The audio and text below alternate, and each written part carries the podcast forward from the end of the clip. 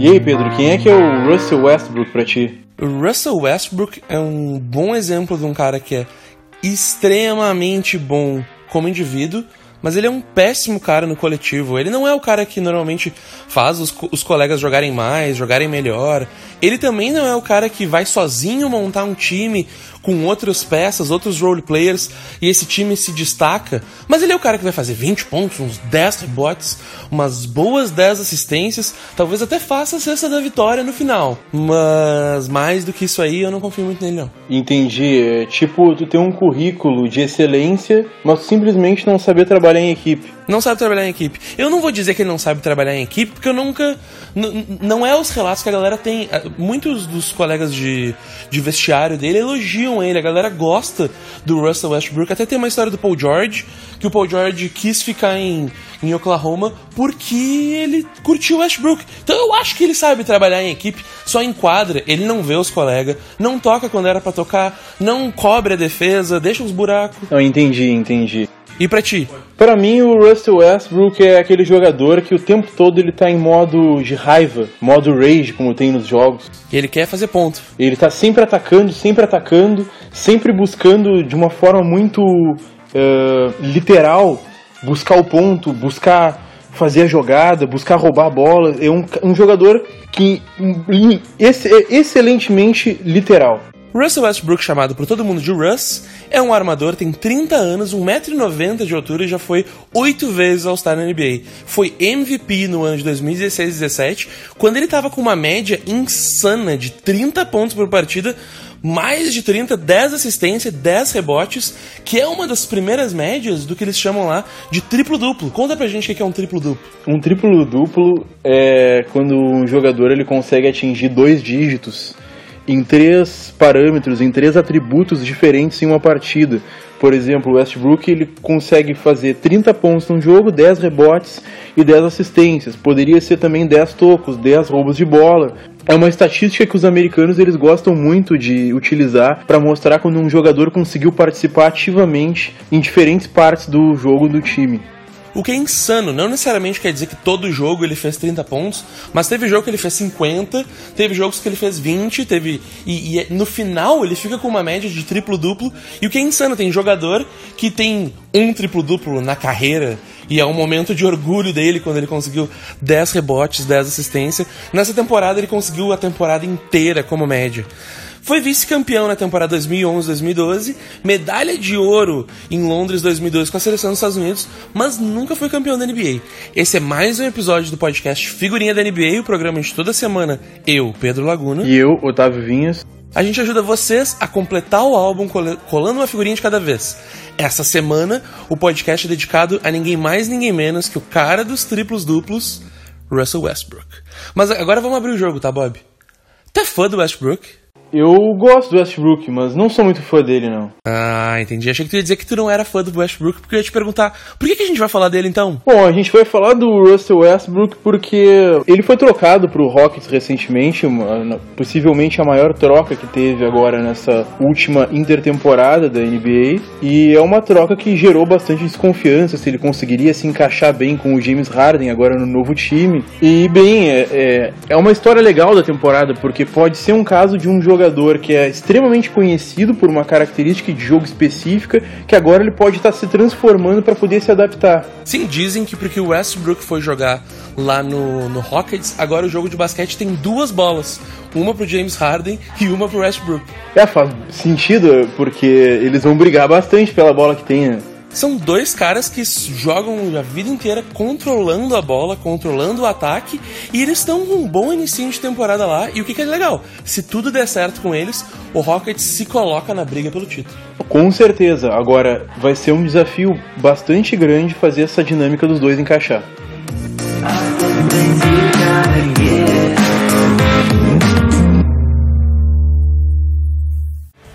the fourth pick in the 2008 NBA draft, the Seattle Supersonics select Russell Westbrook from UCLA.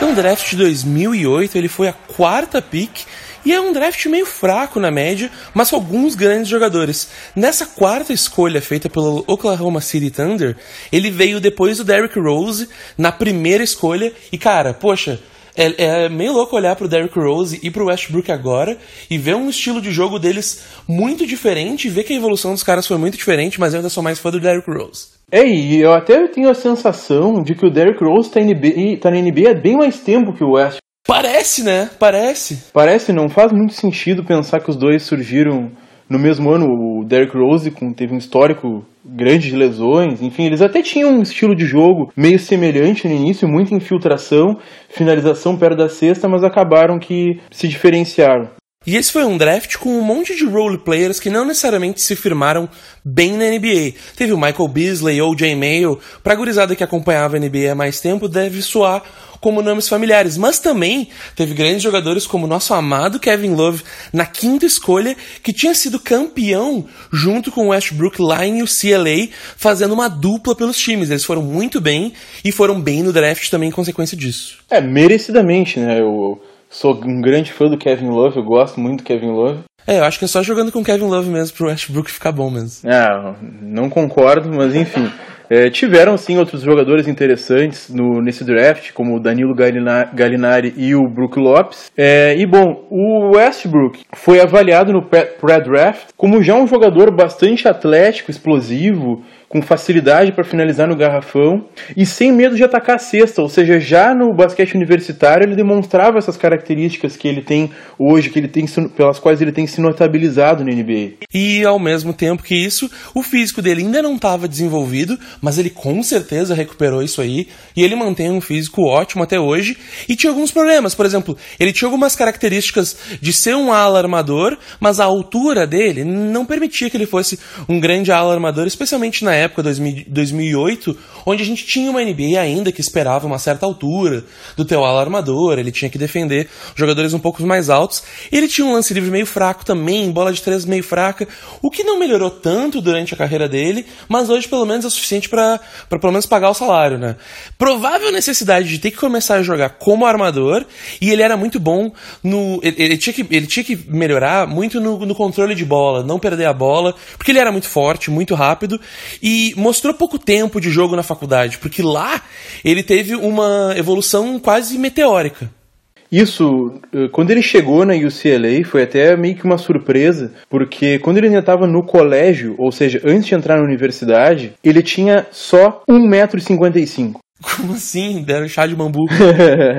e ele conseguiu, de um ano para o outro, pular de 1,55 para 1,90 como assim? Eu quero esse negócio. Sim, no primeiro ano dele na faculdade, ele chega a 1,90 de altura. Então, ele era um bom jogador com 1,55, evidentemente, para poder ter chego no nível que ele chegou na, na UCLA. Ou seja, ele conseguiu uma bolsa para jogar basquete tendo 1,55m. É, mas o que fez diferença para ele, para fazer com que ele fosse é, realmente um jogador tido como potencial de NBA foi esse crescimento dele e a adaptação que ele conseguiu ter. Porque, claro, não é fácil de um ano para o outro tu crescer tanto e ter que se adaptar ao jogo, ter que se acostumar com o corpo. Ele foi fenomenal em conseguir fazer, em conseguir fazer isso. E aí o jogo dele floresceu de vez. E por muito tempo ele acabou sendo comparando com, comparado com outros jogadores que também tinham essa deficiência de não ter arremesso, como o Rajon Rondo, mas ele se, se desenvolveu num caminho completamente diferente e cresceu para ser um tipo de jogador bem próprio que chegou a sacudir a NBA e está sacudindo até hoje.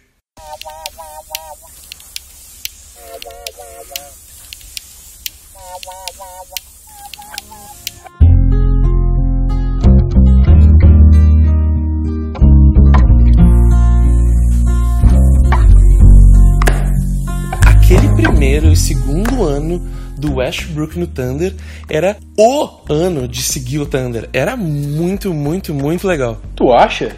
Eu acho, a franquia que antes era o Seattle Supersonics foi vendida por um grupo de empresários de Oklahoma e, apesar dessa herança dos Sonics, parecia que tudo ali era mato. Só que, por exemplo, o, o Thunder conseguiu criar uma torcida em Oklahoma muito forte. Eles investiam muito em ter campanha que dava camiseta para todo mundo ir com a camiseta. O, a própria torcida de Oklahoma City abraçou a ideia de ter um time na NBA que tinha uns jogadores bem novos, onde no primeiro ano eles já tinham o Kevin Durant, que era um jogador muito bom, e com o Russell Westbrook entrando no time, era como se fosse, beleza, um time novo, cidade nova, todo mundo abraça o time. Eles demoraram um certo tempo para ser um time bom, assim, os dois eram uns caras meio verde ainda. É, eu gostava, eu tinha uma certa simpatia pelo Seattle Supersonics, que era foi a franquia que foi comprada, eles modificaram pro Thunder, trocaram o nome da franquia, trocaram toda a identidade pro Thunder, e eu concordava com o pessoal na época que fazia bastante piada com o nome do time. É, Thunder é um nome muito diferente dos outros nomes, né? Bastante diferente, é, me parece muito genérico também. Eu não gostei, embora a cor do time até tivesse achado legal, teve todo esse engajamento da cidade, porque Oklahoma não é uma cidade muito grande, então em teoria não é um, um mercado muito visado é, por todo mundo. Mas é quando tem um mercado assim que a torcida consegue abraçar bastante, como é San Antonio também, com o Spurs, acaba se criando uma dinâmica bem legal com o time. E aquele era um time meio que feito para perder, porque era um monte de jogador novo, aprendendo a jogar junto, só que não perdeu tanto assim. Na segunda temporada, que era o segundo ano do Westbrook e o terceiro ano do Kevin Durant lá, eles saíram de ser um dos piores times da NBA para chegar nos playoffs da Conferência Oeste e surpreenderam todo mundo, levaram sérias dificuldades para o campeão Lakers perdendo para eles de 4 a 2. O quinteto era, era se a gente olhar hoje, a gente fica impressionado. Era no mesmo time o Russell Westbrook, o James Harden, que agora eles se encontraram de novo, o Jeff Green e o Kevin Durant com o Serge Ibaka. É um timaço até hoje esse time aí. É um time que vai para playoff de NBA tranquilão. eu acredito que esse time hoje ganharia NBA. É, é o melhor time da NBA se a gente conseguisse voltar no tempo. Com certeza. É quase impossível manter um grupo desse, tanto é que acabou se desmembrando. Mas enquanto eles estiveram juntos, eles conseguiram chegar na final do Oeste em 2011, que perderam para o Dallas Mavericks, que depois foi campeão. E no ano seguinte, 2012, é, já com alguma reformulação, trazendo alguns veteranos para o time, como foi com o caso do Kendrick Perkins, que antes já tinha sido campeão pelo Boston Celtics e tal, traz toda essa bagagem, eles conseguiram, surpreendentemente, com um time super jovem, chegar na final da NBA, só que aí eles acabaram pegando pela frente aquele Miami Heat do LeBron, do Dwayne Wade. Era uma época ruim de tu ser um time bom. É, pode-se dizer que sim. Depois disso tudo, o Thunder trocou o James Harden e, e numa troca que até fazia sentido na época. O James Harden por pelo Westbrook ser um armador também, eles dividiam posição naquela época, pelo menos. E o James Harden ele era o sexto homem do time, um excelente sexto homem, mas ele mesmo queria um papel um pouco mais promissor no time próprio. Ele foi trocado e durante vários anos essa dupla de Kevin Durant e Westbrook fez uma sombra no Oeste acabou de fato se resumindo isso. Eles fizeram sombra, ou seja, eles foram muito bons, mas não tiveram sucesso em de fato alcançar o título. Tanto que naquela época, as franquias mais fortes, é, na época ali no início da década dos 2010 agora, as franquias mais fortes eram o Lakers e o Spurs. Eles sempre incomodaram, acabaram inclusive ganhando séries desses dois times e incomodaram em tempos mais recentes até o Golden State Warriors. Por muito pouco, inclusive, o Thunder não ganhou do Warriors alguns anos atrás. É muito pouco mesmo, até porque eles jogavam um basquete que hoje a gente pode olhar e dizer que mostrava as características desse basquete moderno, contra-ataque rápido, liderado pelo Russell Westbrook que corre pra caramba, um dos melhores pontuadores da NBA no Kevin Durant, um basquete físico e agressivo, mas que faltava algum tempero ali, faltava, quem sabe, dava para dizer que tem muita individualidade entre os dois, era um basquete meio single player, mas junto, mas sempre faltou alguma coisa para ser um time que, que dá um passo a mais depois disso.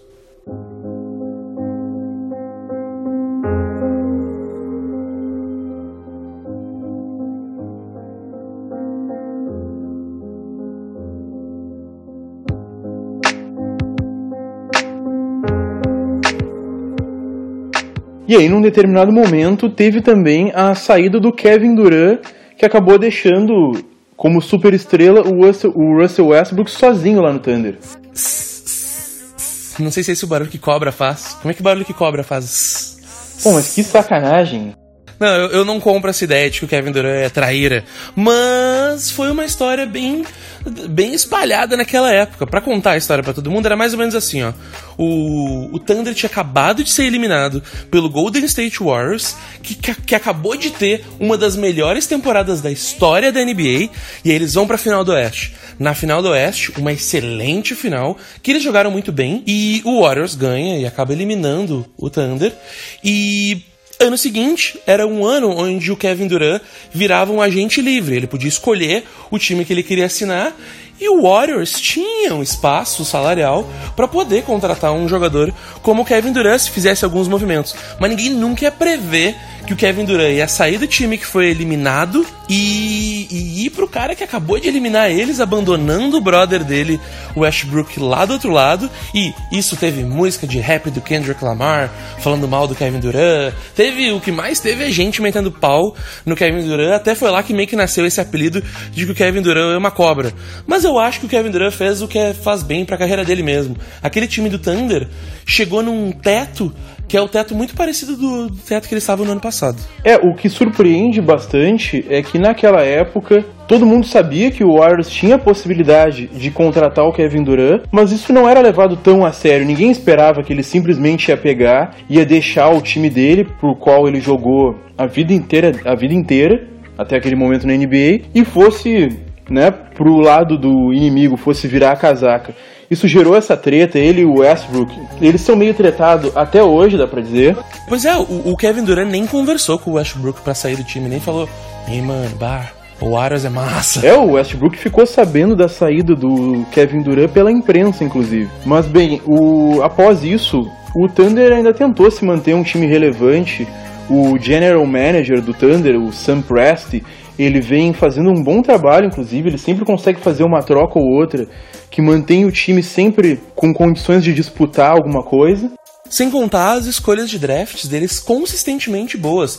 Eles escolhem Kevin Durant, escolhem Serge Ibaka, escolhem Russell Westbrook, escolhem James Harden, uh, escolhem Steven Adams. Eles sabem draftar muito bem. Se eu não me engano, o próprio Oladipo foi draftado pelo Thunder também, não foi? Se foi, pode ser. Eu não tô lembrando agora que teve a troca. Mas, mas eles sempre souberam manter um time relevante e apostar de verdade. Vamos fazer um time para ser campeão. E aí, ano passado, eles conseguiram, inclusive, renovar com o Paul George, que tinha experimentado um ano com eles lá, junto com o Carmelo Anthony. E esse time do Paul George, Westbrook Carmelo Anthony hum, também não conseguiu nem passar do primeiro round dos playoffs, que era onde o teto do Thunder sem o Kevin Durant estava chegando. Isso aconteceu logo depois, inclusive, da temporada que o Russell Westbrook foi o MVP e todo mundo pensava, pô, o Westbrook é um cara meio injustiçado, ele faz média de triple-double, joga tudo isso, é MVP, e não tem ninguém para jogar do lado dele. Aí chamaram o Paul George, chamaram o Carmelo Anthony, fizeram um Big Three de peso, mas eles acabaram caindo no primeiro round dos playoffs pro Utah Jazz, não conseguiram grande coisa, e ficou por aí mesmo o projeto do Big Three. E aquela temporada do Westbrook, uh, Westbrook modo raiva, com certeza, raiva do Kevin Durant, é porque o Warriors estava indo muito bem também não tinha como jogar no Thunder e não ouvir falar no sucesso que o Warriors estava tendo no Oeste. Em resposta a esse sucesso todo, o Westbrook incorpora uma temporada onde ele pensa e diz: quer saber, a gente tem um time meio capenga mesmo, mas vamos ganhar com esse time aí, nem que eu tenha que fazer todos os pontos. E ele fazia todos os pontos. Ele, ele liderava o time em pontos, liderava o time em assistência, liderava o time em rebotes, inclusive, com uma jogada onde o, o Steven Adams protegia o rebote pro Westbrook pegar o rebote e sair correndo, iniciando o contra-ataque. A a gente conversava na época dizendo: será que isso conta como rebote? Porque, pô, quem fez o trabalho duro ali foi o coitado do Steven Adams, né? Mas era uma boa jogada pro Thunder, que conseguia meter pau na volta do time, pegar o time com a defesa não preparada e ótimo para um cara rápido e forte como Ashbrook finalizar certo perto da cesta. Deu tão certo que ele terminou a temporada com média de triplo-duplo e MVP da temporada. Mas foi só isso aí, e dali em diante o Thunder só piorou. É, o Westbrook, só para se ter uma ideia do quanto ele é único na, no quesito físico, valia muito mais a pena ele pegar o, próprio rebote lá do campo de defesa e chegar no ataque em velocidade do que ele esperar o pivô pegar a bola e tocar a bola para ele, por mais que ele já tivesse adiantado. O fator surpresa de ele pegar a defesa fazia toda a diferença. Só que eu não sei, assim, pensando, eu também acho, até pelo que a gente sabe de como Westbrook tratava uh, os atributos, os parâmetros que se tinha num jogo da NBA. Ele faz isso de propósito também para terminar os jogos com triplo-duplo. Diversos jogos a gente viu vídeos, inclusive, que ele ficou brabo com os companheiros do time porque não pôde contar uma assistência, porque eles, claro, acabaram errando a sexta e com isso impediram ele de chegar ao triplo-duplo. Não, e muitas coisas aconteceram, por exemplo, para tu manter uma média de triplo-duplo na temporada inteira, tem um final da temporada que o teu time já está estabilizado. Normalmente nessa época os times começam a jogar menos os principais astros, poupar para playoff, mas o Westbrook não, ele queria jogar, queria fazer ponto, queria pegar rebote, queria meter assistência. Até o último jogo ele estava jogando para conseguir garantir que, sei lá, ele ia ter um descanso ali de 5, 6 jogos que a média dele não ia baixar. Eu me lembro que tinha, acho que faltava seis jogos para acabar a temporada do Thunder, e se ele fizesse 12 rebotes naquele jogo, ele ia conseguir, e aí ele foi lá e fez exatamente os 12 rebotes, parou de jogar, mérito dele, de certa forma também, e ganhou de, de presente o prêmio de melhor jogador daquela temporada. É, acaba ficando uma sensação de que não é algo tão orgânico assim no jogo é, de quem busca de fato jogar para fazer números, e eu questiono bastante a importância de a gente avaliar uh, como um jogador se saiu numa partida, numa temporada, pelo número de triplos duplos que ele conseguiu fazer. Por mais que isso diga que ele teve uma participação ativa em diversos pontos do, do jogo, diversos pontos, diversas das coisas que acontecem na quadra, eu questiono muito isso, porque muitas vezes acaba também se criando um efeito que pode acabar virando contra o próprio jogador, que é de ele centralizar muito as ações. E eu acho que esse era o principal problema do Westbrook lá no Thunder. É como se o Westbrook, para mim, fosse o cara que fez o triplo-duplo significar outra coisa. Antes dele conseguir uma média de triplo-duplo, coisa que eu achei que nunca ia ser possível na vida, depois que alguém conseguiu, eu pensei, cara, eu não sei se eu quero alguém que faça média de triplo-duplo no meu time.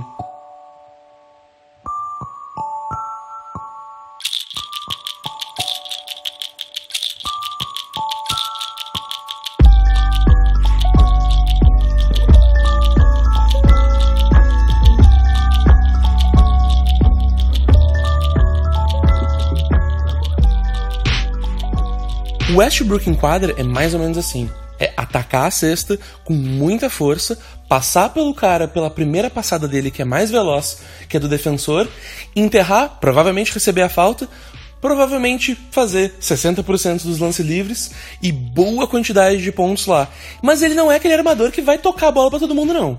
Eu diria que ele até toca a bola, eu discordo um pouco nisso. Se a gente for pegar os números dele de assistências na carreira dele inteira sempre foram altos, então isso sempre foi usado como um argumento para rebater esse perfil dele, porque fica uma coisa meio contraditória. Ao mesmo tempo que ele centraliza muito as jogadas, ele também consegue dar várias assistências, então o time fica muito dependente dele. É, e ele inverte essa lógica clássica do armador que ao invés de ser um armador onde só organiza os passes, só arma o, a jogada que o time vai fazer, muitas das jogadas que o Westbrook fazia eram consequência de jogadas individuais dele. Acho que assim eu explico melhor. O Westbrook batia para cesta, ia com tudo para cesta e ao receber uma defesa, ele conseguia uma oportunidade de um jogador livre no canto para meter uma bola de três, ou quem sabe, um outro jogador corta para dentro da cesta junto com ele e ele consegue um passe. O Steven Adams já foi muito bem alimentado por passes do Westbrook simplesmente porque a marcação duplicou no Westbrook Westbrook e alguém ia ter que pegar aquela bola livre ali. Isso, o Westbrook dá para dizer que quando ele tá no ataque, ele tá dando todo o jogo 120%, 140%, 150%. O que tem o seu lado bom, porque ele chega forte na cesta, ele não tem medo de ninguém, ele encara o marcador e ele sempre acha que ele vai engolir o marcador. Tanto que tem uma jogada clássica dele que quando coloca um armador mais baixo e mais fraco para defender ele, ele leva o cara pro garrafão e mesmo sem ter tanta plasticidade para fazer os movimentos dentro do garrafão, ele pontua em cima do cara e depois ele faz o que chamam do Rock the Baby, ele sai nanando nenê. É uma provocação que no início eu achava sacanagem, mas agora eu até acho engraçadinho. É, mas ao mesmo tempo que tem isso aí, times que jogam contra um time que tem o Russell Westbrook também exploram muito ele. Essa falta de jogo coletivo se apresenta muito bem na defesa e ninguém mais, ninguém menos do que o Greg Popovich, o técnico do Spurs, para simplesmente derreter o Thunder em todo jogo Spurs contra Thunder.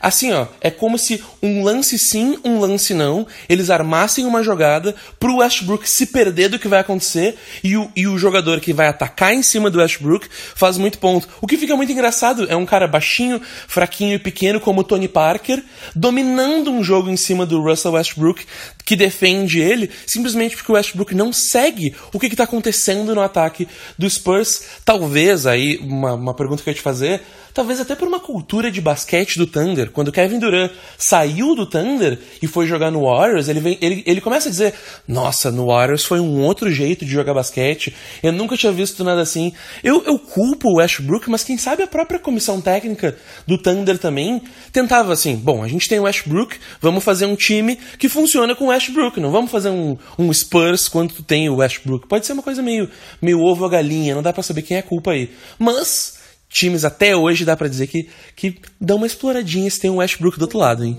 Acredito que sim, e eu voltando, eu acho que é aquele problema de um jogador ele ir muito direto ao ponto em tudo que ele faz. Ele, por exemplo, ele é um bom defensor no um contra um, mas quando tem esse jogo um pouquinho mais complexo, o Tony Parker passava num corta-luz aqui, trocava a marcação ali.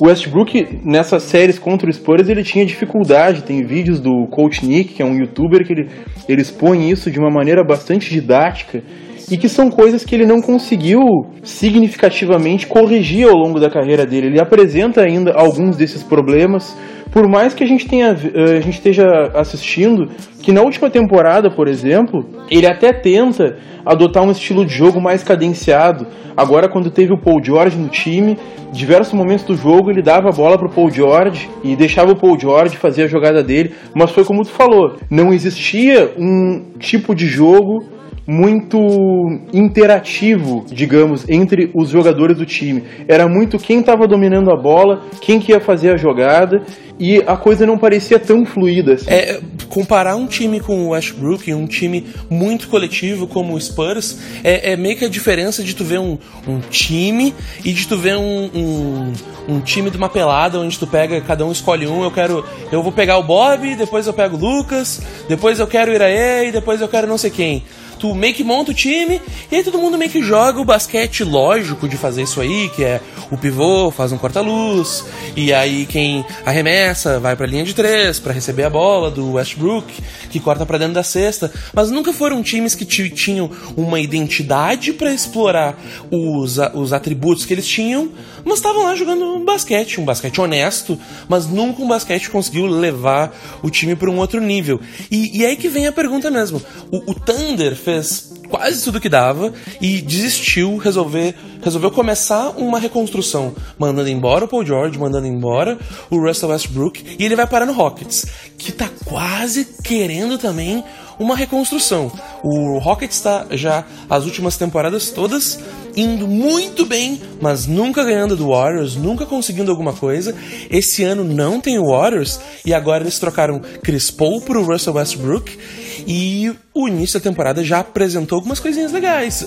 O começo da temporada do Westbrook tá bem legal. Eu tava agora, antes da gente começar a gravar, comparando os primeiros jogos do Westbrook ano passado no Thunder com os primeiros jogos do Westbrook esse ano no Rockets. E algumas coisas são bem legais de ver. Por exemplo, no quarto jogo dele com do Thunder ano passado, ele arremessou muito mal, tentando arremessar quase 22 arremessos e metendo 5. Já no último jogo, muito mais sensato, 16 arremessos, ele fez 9, um jogo um pouco mais coletivo. Ele acabou fazendo mais pontos, inclusive, mas arremessando menos, controlando menos a bola.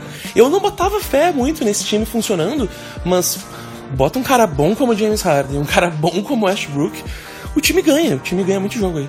E é melhor que funcione, porque a direção do Rockets chegou na comissão técnica e falou: ou ganha ou vaza. Mandaram embora parte da, da equipe do técnico Mike D'Antoni. E vamos ver, eu até a gente conversou bastante antes de começar a temporada que eu achava que eles iam achar uma forma de dar certo essa dinâmica do Westbrook com o James Harden, mais certo do que vinha dando do James Harden com o Chris Paul nos anos anteriores. O que eu percebi desses poucos jogos do Westbrook é que, bom, primeiro, o fato de ele não ser o dono da bola do time acabou tendo um efeito positivo, porque o dono da bola é o James Harden. O que eu não gosto muito, porque para mim a bola não deveria ter exatamente um dono. Eu acho que tinha que ter uma interação melhor entre esses dois jogadores. Uhum. Mas tudo bem. Eu acho que isso teve um efeito imediato positivo para o basquete do Russell Westbrook. E o segundo ponto é que como o Rockets é um time muito agressivo no ataque, os jogadores eles são altamente instruídos para não pensar, ou seja, tá livre, chuta a bola, isso eu acho que tem facilitado bastante os arremessos do Westbrook, que historicamente não é uma das maiores qualidades dele, que ele pega a bola e ele não pensa, ele sabe que ele tem que chutar de três, ele não hesita, que é uma coisa que ele costumava fazer no Thunder. Ele pega, chuta, e eu acho que isso tem ajudado bastante o aproveitamento dele. Vai ajudar. Eu não botava muita fé nesse, nesse Rocket, estava muito curioso para saber como que o Daryl Moore e o Mike D'Antoni iam fazer para arrumar essa casa, porque eu não, não tinha entendido o movimento anterior que o Rockets fez. Antes eles tinham o James Harden e eles queriam muito mais uma estrela para jogar com o James Harden e eles chamaram um outro armador no Chris Paul. Trocaram quase todos os recursos que dava para trocar. O que dava para mandar, eles mandaram para trazer um cara como o Chris Paul. E não vou meter pau no Chris Paul, não. Chris Paul é um monstro. Mas eu não entendia como o Chris Paul ia jogar lá. E aconteceu meio que era o intuitivo o Chris Paul jogava como segundo armador. Quando o, West, quando o James Harden não tava com a bola, tava o Chris Paul. Quando o James Harden descansava, o Chris Paul não descansava. E no final do jogo eles terminavam junto. E quem pudesse meter a bola é nós. Quem fez, melhor que faça. Eu achava que quando o Russell Westbrook foi confirmado para ir pro Rockets, que ia acontecer uma coisa meio parecida, e eu tava triste que isso ia acontecer, tá acontecendo, mas eu não tô tão triste, sabe? Eu acho que tem como jogar um time onde tu só pega duas estrelas, jogam na mesma posição, deixa os caras jogar na mesma posição, não dá nada. Bota os dois em quadra, que esses caras sabem meter ponto. Eles vão ganhar muito jogo puramente nesse talento e na habilidade deles. Mas agora eu quero te jogar uma, uma bola curva. Esse time ganha de alguém nos playoffs? Ganha e acho que vai ganhar não só pela questão talento, eu não gosto, eu não sou um simpatizante do estilo de jogo do Rockets. Eu acho muito engessado numa figura só, que é no James Harden. Tanto o meu grande receio é que com o Westbrook aconteça o mesmo com o Chris Paul, que é desperdício de talento. Eu acho que esse é o nome mais correto para se dar quando se coloca uma grande estrela num time simplesmente para se adicionar uma estrela e não necessariamente por conta das características dela. Mas eu acho que nesse caso, até pelo fato de que o Rockets já errou bastante, eles vão tentar o máximo possível se esforçar para não cair no mesmo erro, porque essa temporada, se eles têm chance de ganhar um campeonato, eu acho que é agora.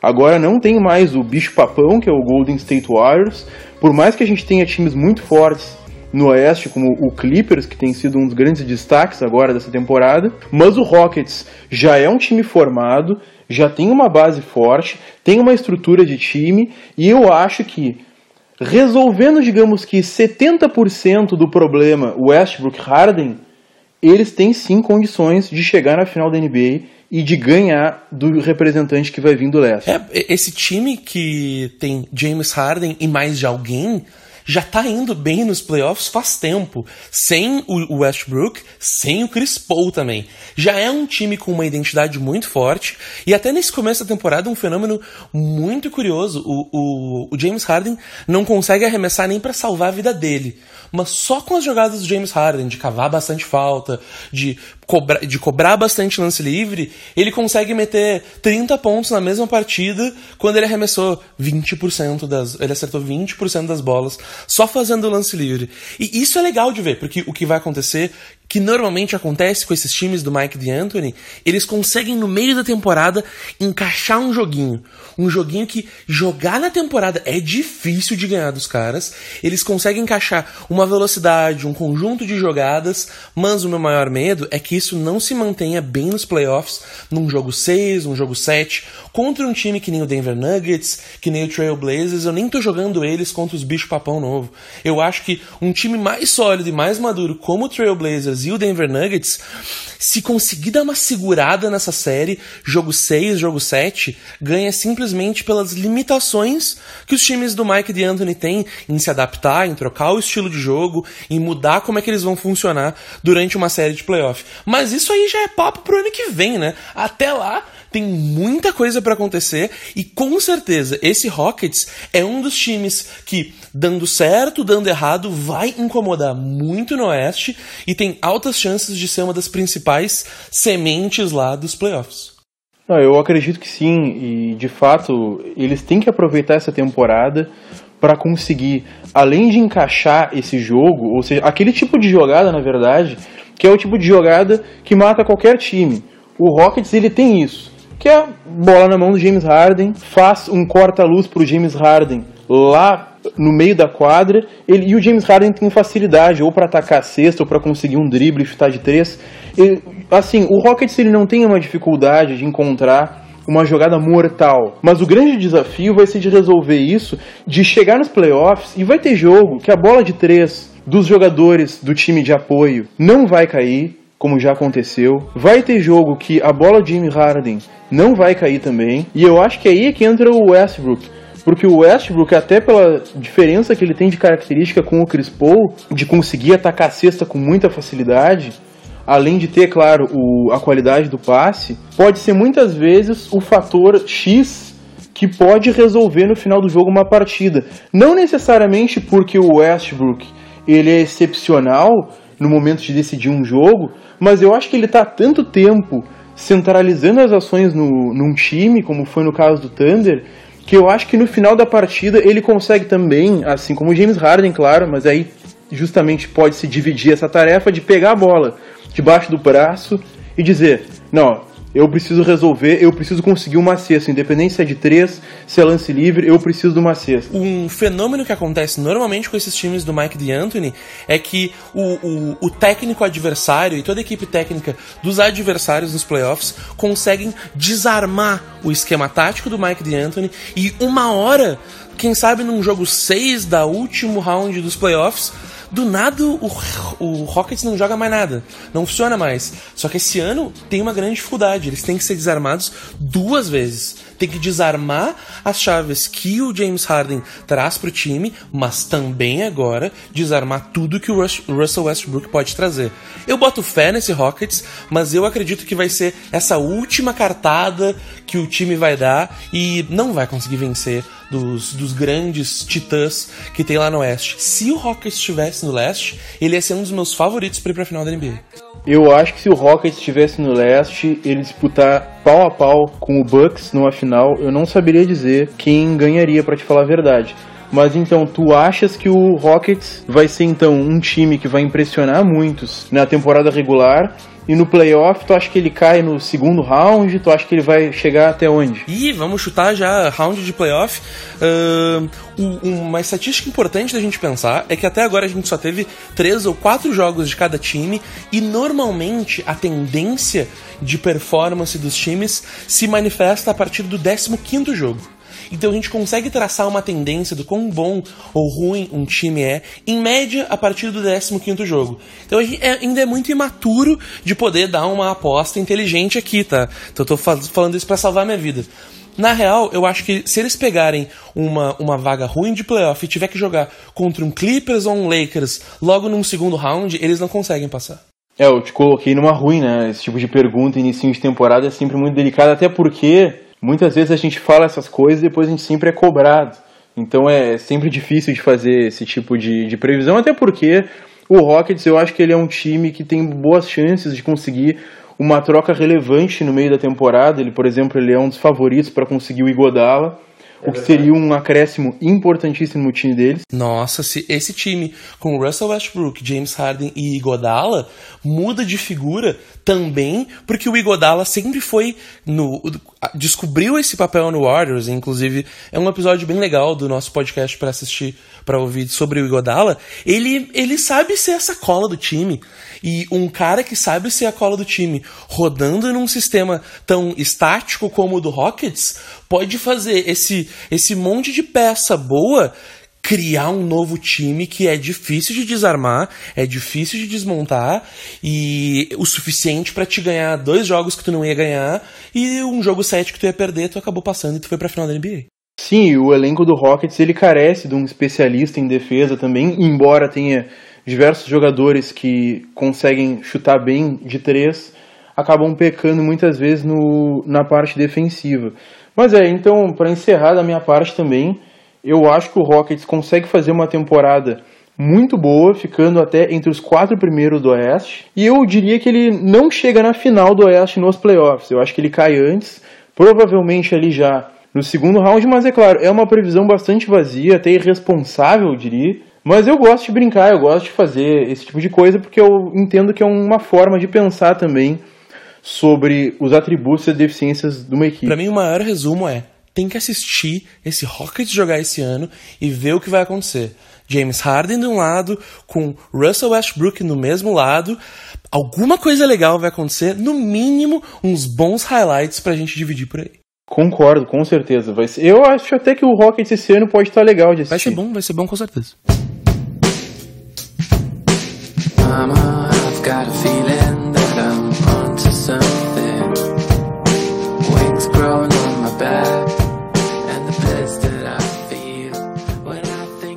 Muito obrigado para quem chegou a mais um episódio do podcast Figurinha da NBA. Essa semana o primeiro podcast da nova temporada, então tem muita coisa para rolar, muito time para assistir. A gente nem sabe quem é o próximo episódio ainda, porque toda semana novas notícias acontecem. Eu tô louco para falar de um monte de gente que tá chamando atenção por aí. Nunca achei que o primeiro podcast que a gente fosse fazer da nova temporada fosse do Russell Westbrook, mas tem um jogo bom para ver do Westbrook com o James Harden. Tem que ficar muito ligado. É uma figurinha que tem que colar assim, ó, com cuidado para não criar uma bolinha embaixo e deixa bonitinha, porque esse time do Rockets pode chamar atenção. É, vamos acompanhando, né? Tem bastante história legal para saber da NBA. É um podcast só por semana, então a gente não tem como contar tudo, mas vamos destrinchando ao longo dessa temporada. Então valeu aí quem ouviu, agradeço pela parceria e até a próxima. Até a próxima.